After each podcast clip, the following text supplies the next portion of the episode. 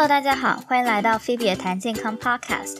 继前两集呢，我们讲了呃疫苗的算由来吧，那我们接下来讲一下疫苗这个技术对后世的影响。那我们就开始喽。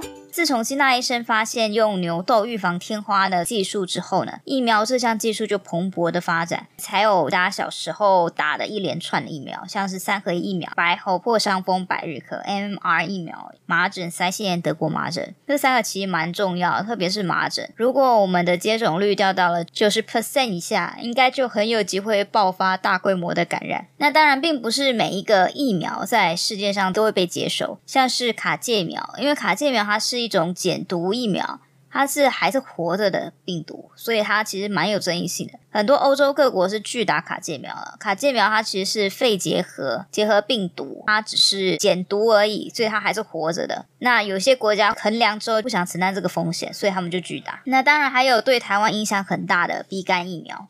也随着疫苗的发展呢，人类的一些疾病也慢慢消失在历史长河中，像是一九八零年的天花灭绝，还有一九九九年的第二型的小儿麻痹绝迹，这都是全世界在疫苗应用上很重要的里程碑。那这一集就到这里喽，希望你喜欢，我们下次见。